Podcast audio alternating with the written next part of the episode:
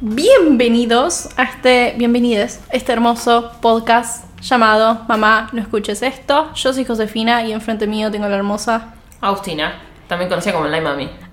Yo soy también conocida como Jero Josefina. Me olvidé aclararlo.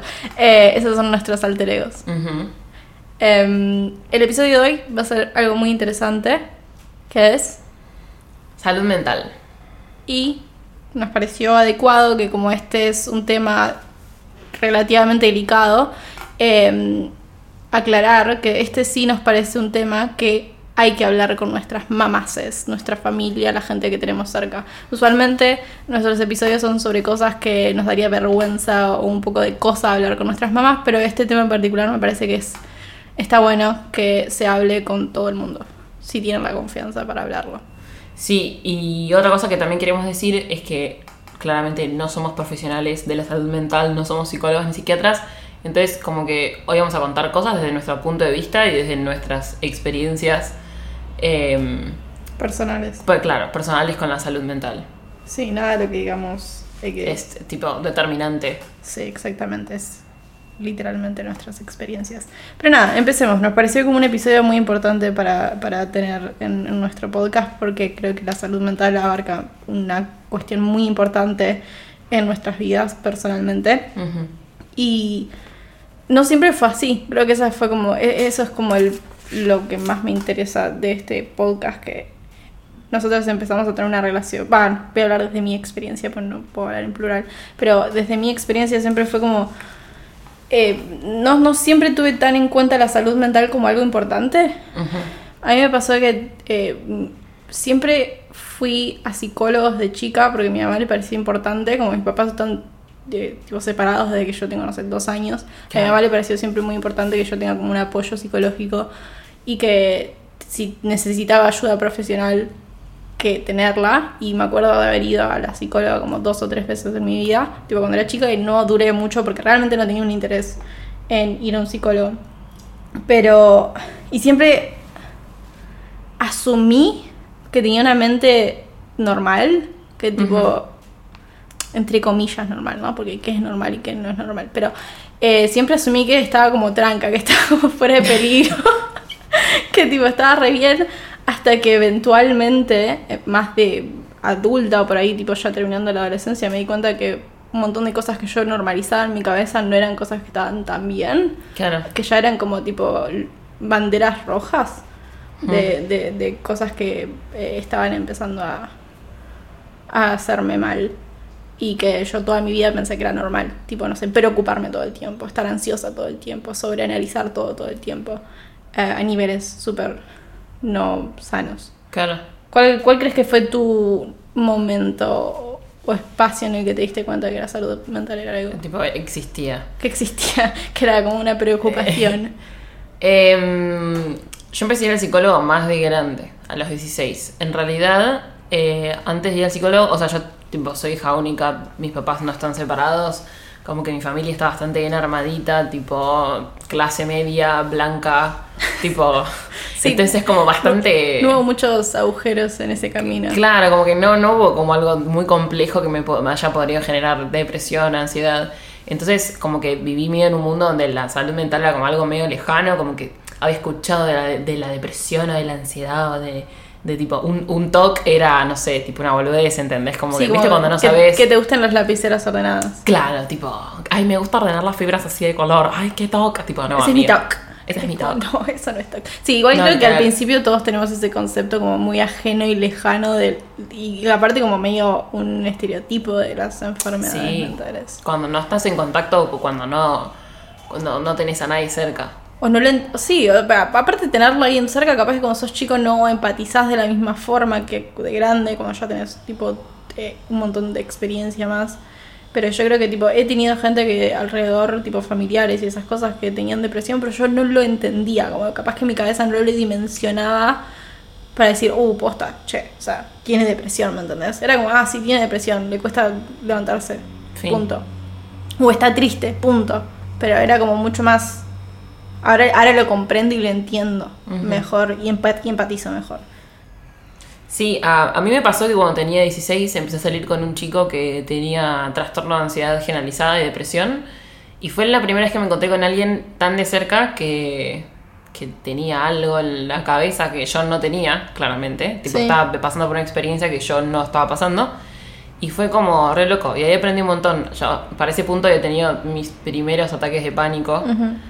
Eh, pero no entendía bien qué era, no entendía bien por qué, o qué tenía que hacer, o qué tenía que pedirle al otro, como, tipo, si me Sí. tenía que estar conmigo, dejarme sola, o llamar a alguien, o darme agua, o no sé qué. Sí, también es como un- es difícil entender qué es lo Claro. que necesitas en ese Total, momento. como que nunca había estado en contacto con ese mundo de la salud mental, de tipo, bueno, esto tiene un nombre, se llama ataque de pánico, ataque de ansiedad, y pasa en X situación, bla, bla, bla. O te lo triggerían ciertas situaciones. Claro, claro, sí.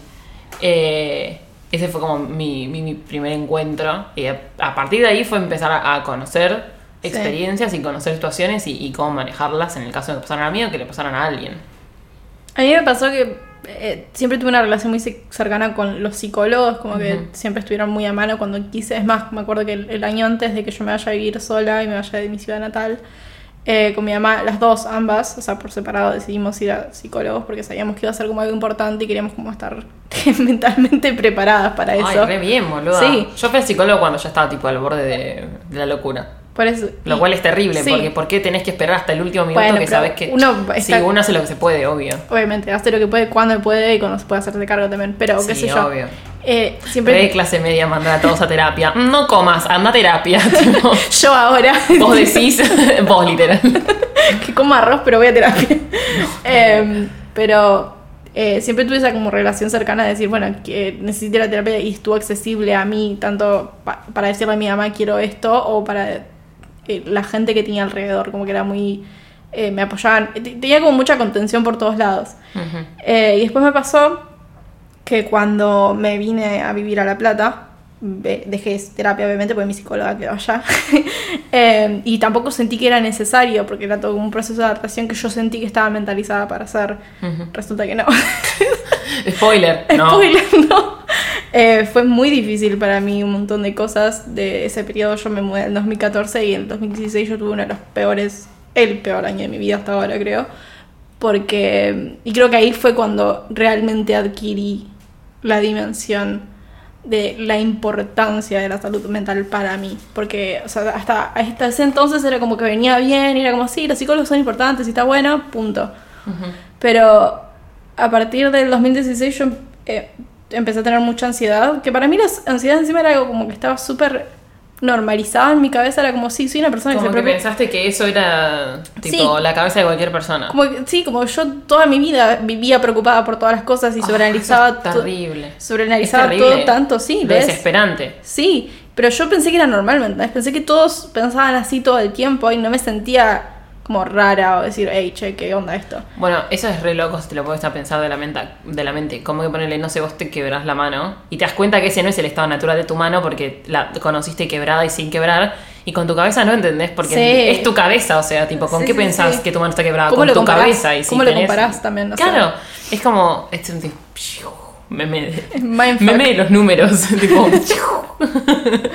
Eh, y nada, tenía mucha ansiedad y la ansiedad se me empezó como a ir de las manos, como que siempre fue algo que manejaba dentro de todo bien, hasta que no. hasta que eventualmente se me empezó a ir de las manos y además el hecho de no poder manejar las cosas que me estaban pasando y empecé a tener como ataques de pánico y todo eso me empezó a hacer sentir muy mal, que derivó a una depresión bastante heavy. Ujú. Eh, tipo, tuve como unos periodos donde literalmente no salía de mi casa. Era tipo, podía pasar semanas sin salir de mi casa. Claro. Y era como, si tenía que salir a comprar algo, se lo pedía a alguien. Si tenía que ir a la facultad, faltaba. Si, no sé, tenía que salir a hacer algo, no lo hacía. Era como, no salía de mi casa porque no podía. No salía de la cama porque no podía. Y lo peor es que yo era como que todo el tiempo sentía que no podía pedir ayuda porque era como mi problema. ¿Me entendés? Es tipo mi problema y lo tengo que solucionar yo. No tengo que pedir ayuda a nadie. Es como no es el problema de nadie. Nadie se tiene que hacer cargo de esto, solamente yo. Entonces me era muy difícil poder comunicar lo que me estaba pasando porque sentí que no era el business El de problema nadie. de, claro, de nadie. Em, y me pasó que eso fue durante el- la primera mitad de 2016 y en vacaciones de invierno, o sea, mitad de año, yo me fui a visitar a mis papás de vacaciones. Tipo, me iba a quedar una semana y me terminé quedando un mes porque no me podía subir un colectivo sin tener un ataque de pánico. Sí, me acuerdo, boludo. Fue muy heavy. Y me acuerdo, o sea, yo pensé que iba a ir allá y iba a sentirme mejor porque iba a estar con mi familia, iba a estar contenida, pero creo que el hecho de estar tan contenida me permitió relajarme y cuando me relajé literalmente empecé a explotar en ataques de pánico y no podía dormir y ataques de angustia y literalmente terminé en, en el hospital, ¿me entiendes? En la guardia porque no podía dejar de tener pánico todo el tiempo. Y mis papás, o sea, mis papás lo peor es que no sabían nada de esto, era como rarísimo para ellos porque yo nunca había hablado de eso, nunca había dicho, tipo, me preocupa esto o me está pasando esto. Y... Eh, quedé sin aire. Perdón, es que hablo mucho y me quedo sin aire. Soy como esos nenes en la primaria que tipo, estaban todo el tiempo hablando y era como... Y siguen hablando. Yo tenía un compañero que era así todo el tiempo. Bueno, Ay, cuestión, Dios. volviendo a la parte seria. como que mis papás no estaban al tanto de todo lo que estaba pasando y todo lo mal que yo estaba pasando, pero yo no lo podía hablar. Bueno, No, no lo podía hablar, no lo quería. Era como un montón de cuestiones. Es que siento que hay como un sentimiento generalizado de que los papás no lo van a entender, porque también crecieron, o sea, por lo menos los papás de nosotras que somos como adultos jóvenes, ponele. Sí, de la misma que- generación, ponele. Claro, como que nacieron o crecieron en una época donde las enfermedades mentales era tipo eh, están encerrados, ¿entendés? No como que alguien con Sí, algo- manicomio. Claro, no como que, ah, tipo, ah, tiene una enfermedad mental, es como, no. Entonces, como que no pueden, creo que comprender todo el abanico de posibilidades que hay y de que podés que te- tener algo y podés ser una persona funcional. No, pero aparte capaz que sí lo comprenden, pero nosotros creemos que no. O sea, a mí Sí, me pasó obvio. que cuando pasó todo esto, mis papás lo entendieron mucho mejor de lo que yo pensé que lo iban a entender. Y para mí fue como shocking. Tipo, this is Shocking, new information. Qué Porque- bueno, boludo. Sí, obvio. Y me acuerdo que pasó todo eso y mi mamá era como, vos no te podés ir así, o sea, no podés ir así. Eh, y empecé a tener terapias tipo express, tipo dos o tres por semana, o sea, en ese mes que me quedé allá en Viedma, eh, con mi psicóloga allá, o sea, con la que tenía en en el secundario, y fue como, tipo, estaba para atrás. Me dijo, yo lo que te recomiendo es que si quieres volver a La Plata, te consigues una psicóloga allá, pues no puedes seguir sin tratamiento porque realmente no estaba bien. Claro. Eh, y eventualmente me puse lo suficientemente bien como para decidir volver a La Plata y ponerme en un colectivo de 12 horas, llegar acá y me puse como en la búsqueda de, de una psicóloga y me recomendaron a la que tengo ahora, a quien adoro. y ¿En amo. Ay, Sí. es muy difícil encontrar un buen psicólogo. Lo es, igual antes de, o sea, yo antes de todo eso había querido empezar a ir a un- a psicólogos y probé un par y fue horrible. Ay, y creo que eso también. contribuyó al hecho de que no quiera ir al psicólogo. O sea, Boludo, ¿sabes que no Hay pida como. ayuda. Hay un montón de gente que dice como, no, fui a un psicólogo una vez y no me gustó, entonces para mí no sirve. No, es que ese era un tarado, No. tenés que ir a otro, tenés que ir a Tarade. otro. Un tarade. O sea, las veces que le dije eso a mis amigas, tipo, no, no, no, que fuiste una vez y no te gustó, no significa, o sea, no significa que no sirve la terapia, tenés que ir a otro. Sí, exactamente. O sea, cada uno necesita algo. Aparte de eso, cada uno tiene necesidades diferentes en lo que busca un, en un psicólogo, en un Literal. especialista. especialista. Literal. Incluso, Como que tipo, a lo largo del tiempo. A mí me pasó cuando tenía, ponerle 19, empecé con una psicóloga que estaba fascinada y, tipo, me reayudó y me reayudó a crecer. Y cuando cumplí 23, tipo 22, dije, estoy viniendo a, tipo, tomar mate, ¿entendés? Sí, sí, Y sí. es como que mis necesidades cambiaron y, tipo, no es que ella sea una mala profesional. No, no, es que, para nada. cambian las necesidades y cada uno necesita otra cosa Sí, distinta todos de se manejan, terapeuta. todos se manejan re diferente. Hay gente que le gusta, no sé, que lo dejen hablar y que contribuyan de vez en cuando. Hay gente que quiere que sea una charla. Es como re diferente. Y aparte, obviamente, todo el tipo de terapias. Sí, eh, obvio. Cada psicólogo elige la que, la que Tipo, le sienta sí. mejor o la que considere necesaria para el paciente. Es Sí, todo el tipo de ramas y todo el tipo de cómo cada profesional encara ese tipo de ramas, ese tipo de técnicas, obvio. O sea, hay un millón, posta de tipo, prueben, prueben muchos psicólogos. Exactamente, si no les va bien con uno, prueben otro. Por favor, Si prueben otros. Exactamente, o sea, realmente si necesitan ayuda y, y- y- Aparte también hay ayuda por todos lados. Eso es lo que yo descubrí cuando estaba buscando psicólogos antes de toda mi crisis heavy. Eh, me enteré que había psicólogos en todos lados. Tengas obra social o no tengas obra social. Yo iba a una que era gratuita gracias a la universidad, pues yo eh, voy a la Universidad de La Plata. Y si tenés eh, libreta sanitaria puedes ir al psicólogo gratis. Eh, y también hay tipo psicólogos feministas, hay una red de psicólogos feministas. Psicólogas feministas, Sí. sí.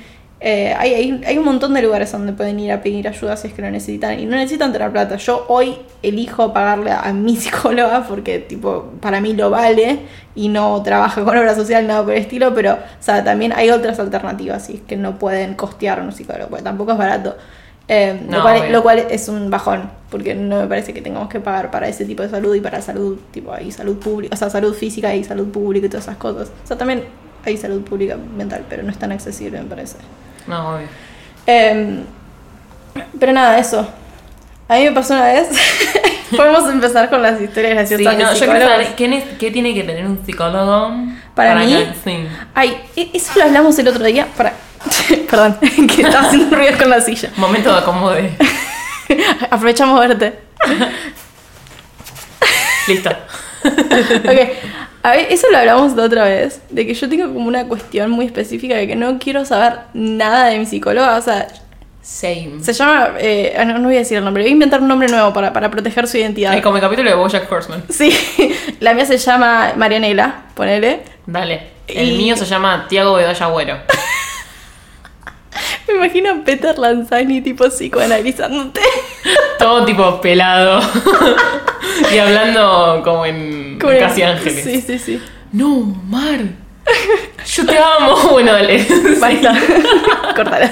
Stop it con canción. Basta con Casi Ángeles. Em, bueno, la mía se llama Marianela, ponele. Y no quiero saber nada sobre ella. O sea, como que sé un par de cosas, tipo que tiene hijos. Y No, que yo me llegar a matar. Real, o sea, no me gusta saber, porque quiero. A mí, para mí es necesario que la persona con la que me estoy tratando sea como una persona objetiva. Y el hecho de saber que tiene una vida y que no sé, si ponele, si me entero que está divorciada sería re raro para mí. O que Sí, está obvio. casada sería súper raro porque es como tipo, eh, ¿por qué estás casada? ¿Con quién estás casada? Eh, ¿Me entendés? Son un montón de preguntas que no quiero poner en mi cerebro porque voy a empezar a... A limitarte, tipo, a, a Sí. editarte en tus sesiones. Y aparte la voy a sentir como una persona subjetiva, ¿me entendés? Entonces, ¿por qué ella, siendo un ser humano que comete errores, eh, eh, puede... Podría, sí. eh, podría ser de ayuda en yo, que también soy un ser humano, tipo, Uh, con man. errores, ¿me entendés? A mí me pasó- Entonces me gusta sentirla como un profesional objetivo. Y, y el saber datos personales interfiere en eso. A mí me pasó con la anterior que tenía, que le vamos a decir. Juanita. Tefi. Ah. Me pasó. me pasó con la anterior, me pasó con Tefi.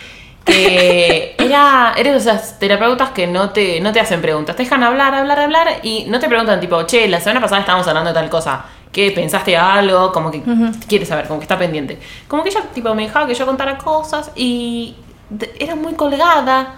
No me traía las facturas para que yo llevara la obra social. Y ah, pensé como- facturas para comer y digo, buena. Claro, boludo, alta psicóloga. psicóloga. Vamos, Tefi. Y, y era como, esta mina no se está acordando de lo que yo le estoy contando. Ay, Porque si no me pregunta cosas ni de la semana pasada, y se, o sea, como que debe ser una, colga- una colgada en la vida general, ¿entiendes? a mí me encanta mi psicóloga por eso, porque tipo se acuerda de todo. Sí. Se acuerda todo. Tipo, a veces le tiro un nombre de alguien que hablé hace como un año y me dice, ah, sí, tal persona que, que hizo tal cosa. Y fue como, Ay, te amo, boludo. gracias por prestar atención a los detalles. No, la puta madre. Ay, para, y algo que quiero agregar a, a la parte esa de probar con diferentes psicólogos también, denle tiempo a los psicólogos a que entren en, en confianza, tanto vos con ellos, a ellos con vos. Hmm. Porque a mí me pasa personalmente y siento que esto es algo súper mío. Pero yo a las primeras cinco sesiones que tuve con cualquier psicólogo, y yo fui a varios, eh, me sentía muy intimidada y apenas me sentaba me ponía a llorar. Pero no por una cuestión de angustia, una cuestión de ansiedad, sino por una cuestión de que me sentía intimidada en el hecho de que tenía que sentarme frente a una persona a contarle cosas. O sea, la idea me intimidaba un montón y me largaba a llorar. Eh, entonces me, me- me llevó varias sesiones para adaptarme a todos mis psicólogos, tipo a los que odié y a los que me encantaron. Como que tuvo un tiempo de adaptación. Para mí es. No es tan así. Pero en ¿No? mi caso, no, para mí es tipo un clic. O sea, si la segunda vez Sí, no me gustaste, tipo, chao. Yo tenía una psicóloga que fue la primera que le vamos a poner Barto. Porque era muy, era muy mala, boluda. Era, primero, era como. Me acuerdo que en ese momento yo encima tenía 16 y tenía como banda de problemas con mi imagen, con la comida. Entonces en parte estaba yendo a eso, tipo, era algo medio heavy. Tipo, Sí. comía re poco, pasaba días sin comer, como que era un tema delicado. tenías una relación muy poco sana con, con la Con- comida y sí, todo eso. con mi imagen y todo. Y fui y la mina era tipo Rihanna, boluda. Era igual a Rihanna.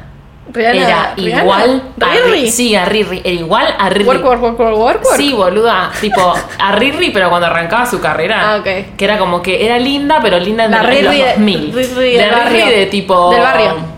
No, pero ni siquiera de barrio, porque ahora es canchera. La Riri de los dos, tipo, no de los 2000, pero. Sí, sí, sí, de, entiendo igual. mm, Ay, la película de. No, bueno, no importa.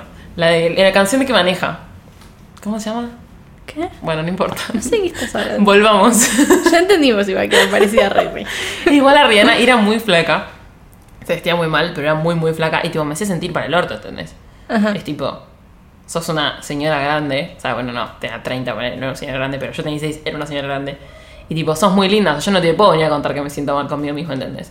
Pero Y aparte, ¿qué? Pero eso es algo personal que vos volcaste en ella igual. Bueno, pará. Ah. Ah. Aparte, la mía era una ortiva, ¿entendés? O sea, no me estás no, o sea, no estás compensando nada. Tipo, no me estás ayudando para nada.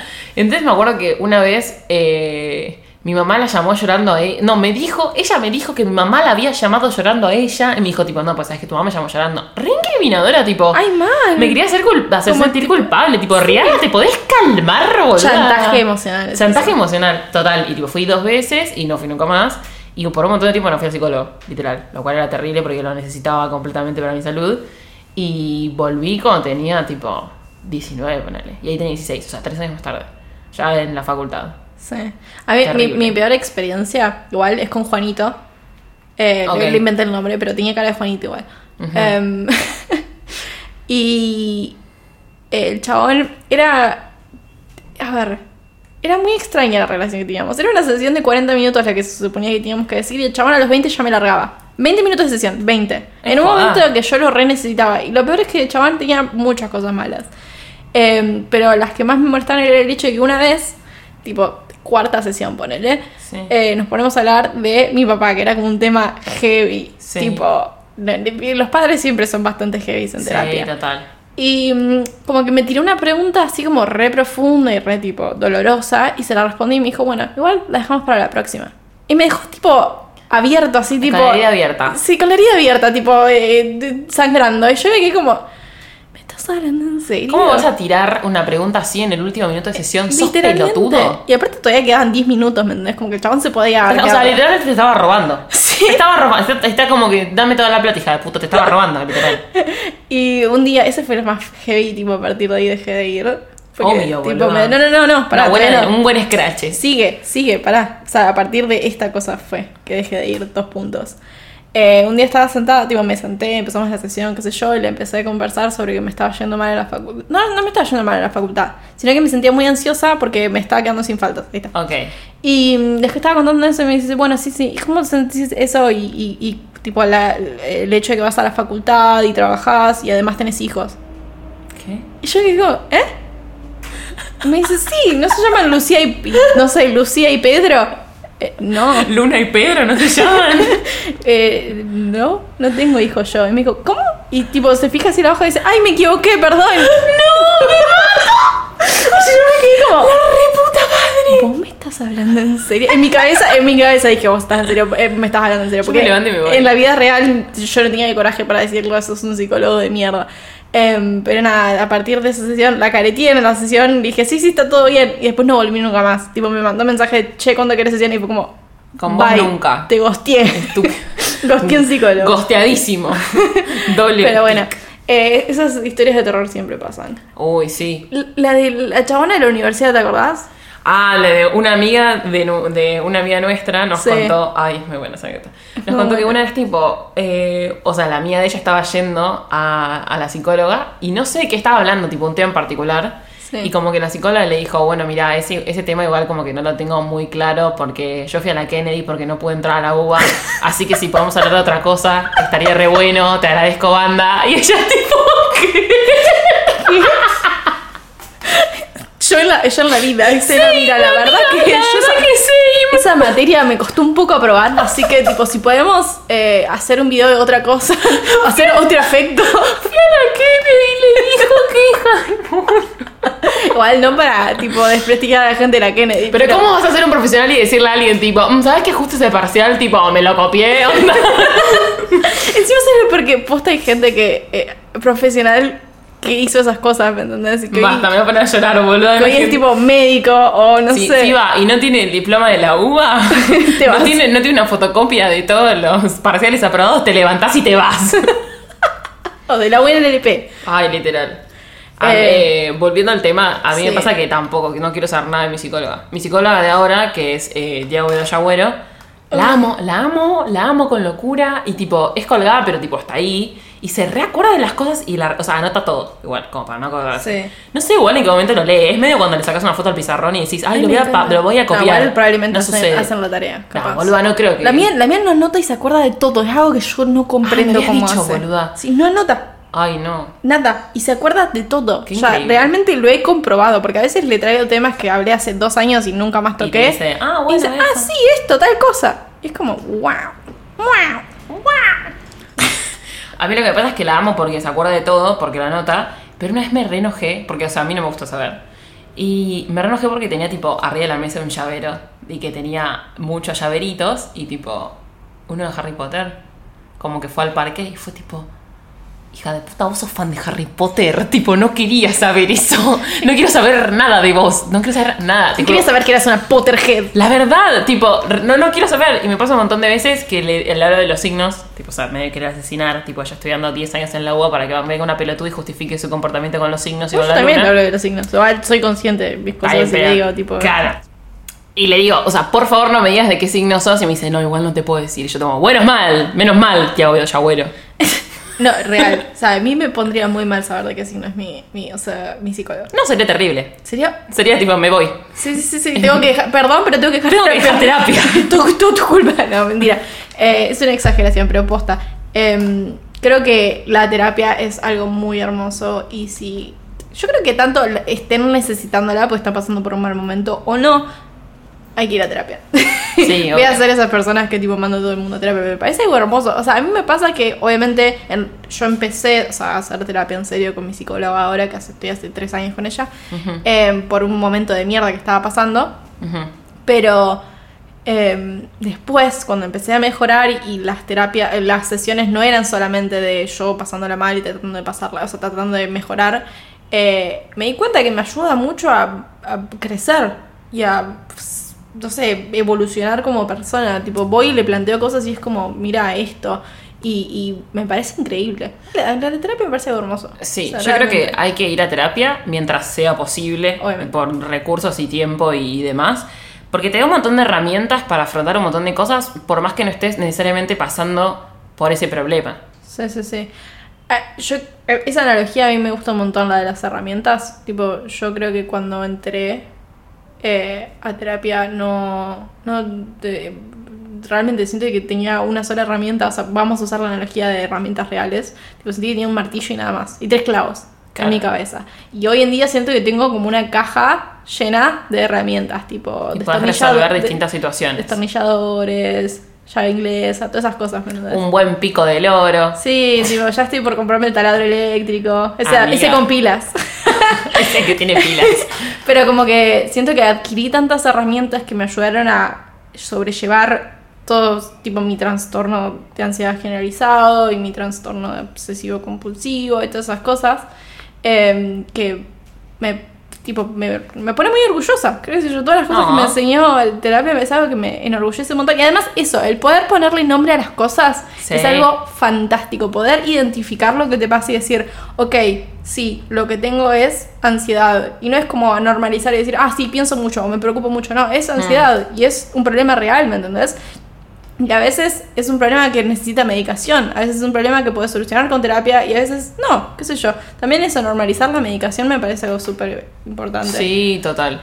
Yo tuve consultas con... Nunca llegué a tomar medicación porque siempre decidí que lo mejor para mí era seguir yendo a terapia y seguir yendo por ese camino, pero nunca Ajá. descarté el tomar medicación. Está bueno. He tenido como con- sacarle el peso que tiene como que... Exactamente. "Ah, no, estás tomando medicación. Yo me acuerdo- estás en el fondo, por eso Sí, te estás medicando. Vas a terminar en un no. manicomio, cosas así. Sí, o como, ah, no, estás en el peor punto, por eso empecé o no a tenés tomar... solución y por eso necesitas un Claro, fármaco. como no, necesitas algo, no sé, es como bastante... Algo externo, sí. Es- eso es- a mí me pasó eso que cuando mi psicólogo me planteó, porque yo estaba con una, una ansiedad que no podía vivir literalmente, Ajá. y además estaba súper deprimida, y mi psicóloga me dijo, mira, o sea, yo te puedo ayudar un montón con terapia, pero me parece que lo que vos necesitas es un poco de ayuda de medicación. Y me dijo, anda a hacer una consulta con una psiquiatra. Y fui, eh, pero me llevó varias sesiones de psicóloga poder entender la, la idea de, de que eso, tomar medicación no, no me hacía ni más débil, ni más esto, ni más lo otro, simplemente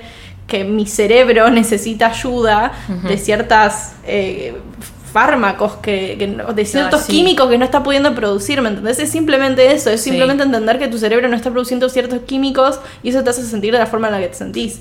Hmm. Eh, y me costó un montón a mí entender eso. Tipo, yo antes sentía como que posta, si tomaba medicación era una débil, ¿me entendés? Ay, qué noción de mierda de Sí. que tenés que saber solo de esto. Tipo, Ay, ay, sí, ¿por, yo por qué? tipo, soy tan autoexigente. Como la meritocracia de la salud mental, tipo, Ay, no, no necesito esto porque yo Lo lo, puedo resolver, para un poco. Y nada, eso. Siento que ay, la terapia me ayudó un montón en un montón de sentidos. Y me dio tantas herramientas que, como decía, me hacen sentir muy orgullosa de mí misma hoy en día. Sí. El otro día tuve como, me pasó que estaba en un tren y de repente me cayó la ficha de que hoy en día me puedo tomar transporte público normalmente cuando hace tres años yo no me podía subir a un colectivo sin tener un ataque de pánico. Vamos, nena. Felicitaciones. Tipo, antes para mí tomarme un transporte público, tipo pensar en que tenía que viajar por más de, no sé, 20 minutos en un colectivo, era como una noción que me daba pánico y me tenía que mentalizar una semana antes, tres Wow. días antes. Y, ahora, ah, eh, y como que fue escalando de a poco a decir, bueno, antes, te- o sea, como que fui mejorando y hoy es como que me tomo transporte público así, tipo, uh, tengo que salir de casa. Es por tu caja de herramientas. Antes tenías tres clavos y ahora tenés un martillo con Bluetooth que también te hace un pancho. Y te sacas selfies. Y te sacas selfies. un palito de selfie, martillo. Repasa eso. Empezás como a poner nombre a las cosas y a entender cómo reaccionar, o sea, qué hacer, cómo proceder ante distintas cosas que te van pasando. También eso, sí, sí, sí, sí, eso me parece increíble cómo también eventualmente empezás también a psicoanalizarte solo. Hmm. A mí me pasa que antes como que yo sentía que todo el trabajo lo estaba haciendo mi psicóloga. Tipo, yo me sentaba y le contaba y ella como que lo analizaba y me, me- me ayudaba a entenderle todas esas cosas. Y ahora me pasa que hay ciertas cosas, no digo todo obviamente porque tampoco soy un super genio mental, pero hay ciertas cosas pequeñas y fáciles que me las psicoanalizo sola. A veces me pasa que tipo me siento re triste por algo y es como, ¿por qué me siento tan triste por esto? ¿Por qué me Bueno, causa tanta literal, ansiedad? Uno como que va aprendiendo a, Sí. a- a que está en ese proceso como de mejorar eh, su salud mental o como tratar de entender lo que pasa todo el tiempo. Tipo, a mí me pasa un montón pensar, por ejemplo, de dónde vienen los sentimientos. Tipo, ¿por qué me siento así? O sea, es como Sí. que yo voy y te digo, no, tipo, tal me clavó el visto, pero no, pero tú es. Ujú. Y vos como que decís, uh, qué bajón, como que automáticamente pensás que es algo malo y es como si es un bajón y capaz un psicólogo va y te dice, bueno, pero ¿por qué te, te pone mal? ¿O por qué te pone ansiosa? Sí. Puede ser 55 motivos distintos. Entonces como Y capaz que ni siquiera- de enten- entenderlo sola, ni siquiera cuando estás en terapia. Sí, sí, sí, capaz que ni siquiera es el visto en sí, capaz que es como la representación Sí, del hecho de que la persona vio el mensaje y no lo le contestó y esto y lo otro. Claro, sentirte mal por mil razones, puedes sentir tipo enojo, angustia, ansiedad. Rechazo, sí, todas esas cosas. Literal. Eh, a mí es- eso es algo que me pasa que cada vez que me pesco a mí misma haciendo esas cosas de tipo identificar de manera más fácil ciertos mecanismos que tiene mi cabeza. Ujú. Cuando, por ejemplo, hoy tipo, estaba yendo en un colectivo y enseguida me saltó la ficha que estaba teniendo ansiedad. Tipo, estaba como sintiéndome más ansiosa y tipo medio como pánico y después como... ¡ah! Y enseguida lo pude identificar y enseguida pude decir, bueno, ok, a ver, vamos a acudir a estas hermosas herramientas que tengo en mi cabeza para calmarme y para tranquilizarme y no tener un ataque de pánico. Y siento que me he vuelto mejor. Obviamente no fue de un día para el otro, no es que tipo un No, día fui y le pagué tipo a la No, lo que psicóloga. aprendes es durante años y Sí, años, sí, yo sé- incluso con distintos profesionales. Sí, yo fui a, a- o sea, hace tres años y eh, todavía estoy aprendiendo cosas. Y fue un proceso muy lento. Y entiendo la frustración también de estar yendo todos los días y decir, ¿cuándo voy a mejorar? ¿Me entendés? Sí, ¿Cuándo me voy a poner. ¿Cuándo me voy a poner mejor? ¿Cuándo voy a poder dejar de llorar? ¿Cuándo voy a poder dejar de, no sé, poder salir de mi casa sin tener pánico, sin tener ansiedad? Ese tipo de frustraciones me resulta tan conocida, pero también es muy lento cómo se va disipando cuando te vas mejorando. No es que Hmm. tipo de un día para el otro te despertás y ¡pum! Estás está. bien. Sino No, como que es muy lento y hasta que un día estás en un tren y te cae la ficha. Mal. Bueno, eso es algo que me dice, Em. me dice mi psicóloga siempre, Tiago Abuelo. Eh, como que siempre. Voy a hacer ese chiste Josefina siempre. acaba de revolear los ojos. Literal, muy fuerte. Como que algo que aprendí que es como una de las herramientas que más me sirve es entender que siempre va a haber nuevos problemas. O sea, obviamente que siempre Ah, puedes sí. mejorar, no es que siempre estar como el orto. No, nunca más vas a poder salir de tu casa. Tipo, siempre vas a tener esto. Pero es como que siempre hay nuevos problemas, siempre hay nuevos desafíos. Eh, y eso me reayudó. Como que yo en un momento decía, yo tenía la mente muy seteada en tipo, bueno, eh, ¿cuándo va a terminar esto? ¿Cuándo voy a terminar la facultad? ¿Cuándo voy a hacer no sé qué? Tipo, bla, bla. como que todo muy tipo Como que todo mentalizada en el de temporada. Claro, todo el tiempo final de temporada. Y como que mi psicólogo me decía, no, o sea, vas a terminar, no sé, la facultad y vas a empezar a trabajar y también te va a dar ansiedad eso. O sea, yo no tengo ansiedad, tipo, no tengo trastorno de ansiedad generalizado ni nada por el estilo. Pero como que a veces siento ansiedad, que tipo hasta llegar al ataque de pánico, ataque de ansiedad más o menos. Y, y como que me decía, no, no, no, no tiene un fin, tipo, es la vida. O Sí, sea, sí, sí, la vida siempre te tira cosas. Claro, Aparte, eso me eh, ayudó un montón a entenderlo, lo digo por si alguien le está ayudando en este momento. que sí, o sea, no, no es que va a llegar un día donde vas a solucionar todo y vas a ser todo feliz, porque no Claro, es así, o sea, es, es una, eh, primero que es un proceso constante que por momentos estás bien y por momentos bajoneás, manqueás. Literal. tipo, Eso también es importante decirlo. No es que siempre para arriba, a veces manqueás y parece que volvías el día cero, pero no, en realidad tenés recorrido bocha de camino. Y también cuando tenés trastornos, son cosas que te acompañan toda la vida. Esa es la cuestión. Son cosas que van a estar con vos toda la vida. Obviamente va a haber momentos donde vas a estar re on top of your game y le vas a manejar como un, campeón, campeona, campeones. Pero, y hay momentos donde tipo van a ser difíciles. Y creo que la vida es eso y entender ese concepto, a mí por lo menos me llevó un montón de tiempo. Y cuando lo entendí creo que me solucionó un poco más la vida porque le saca un peso a todo el proceso que estás teniendo. Claro. Porque es como que dejas de exigirte todo el tiempo, tipo, bueno, ok, esto se tiene que terminar, esto tiene que dejar de pasar. Y no, son cosas que van a seguir pasando, pero la vas lidiando y las vas manejando gracias a tus herramientas de mejor forma y, y vas sacándole peso y vas sacando como esos fantasmas que tenés en la cabeza que me parece como algo muy hermoso de, de este proceso de la salud mental. Y creo que eso, si algo se tienen que llevar de, de este episodio es eso, la importancia de, de darle tiempo al proceso. O sea, no hay, lamentablemente no hay como un quick fix a nada de esto. Sí, no hay soluciones mágicas. No hay soluciones mágicas y, y sé que por momentos es re frustrante, pero realmente las cosas se ponen mejor. Sé que es como la frase cursi, tipo, ah, bueno, whatever, pero realmente las cosas eventualmente se ponen mejor. Lo dice una persona que tipo realmente no podía, o sea, yo no podía salir de mi casa, yo no podía ir a la facultad, no podía mantener una vida normal porque todo me daba ansiedad y todo me hacía llorar todo el tiempo y realmente pensé que nunca iba a poder vivir una vida normal. Nunca pensé, o sea, pensé que no iba ni poder conseguir traba- trabajo o, o ir a la universidad como una persona normal, entre comillas. Pero hoy en día hago un montón de cosas y estoy re agradecida de todas las cosas que aprendí en este proceso. Obviamente por momentos es súper frustrante y por momentos me la di contra la pared y, y tuve que enfrentar un montón de cosas re difíciles y sobrellevar un montón de cosas re difíciles que fueron súper dolorosas, pero nada. Hoy en día puedo decir que valió la pena. Obviamente en el momento en que lo estás pasando es una verga y tipo, te- o sea, querés que termine ya. Sí, obvio. Pero- Creo que tenemos que confiar mucho en. Primero en que es un proceso, de que es tiempo. muy lento, es Sí. mucho tiempo.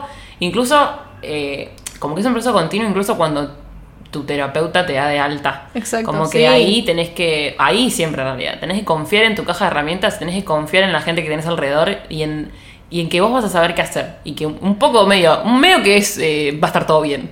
Porque Sí. va a estar todo bien. Sí, sí, sí, sí, sí. Aunque no lo parezca y aunque tu cabeza te quiera convencer de lo contrario, eventualmente las cosas se van a poner mejor y hay que confiar un poco en eso.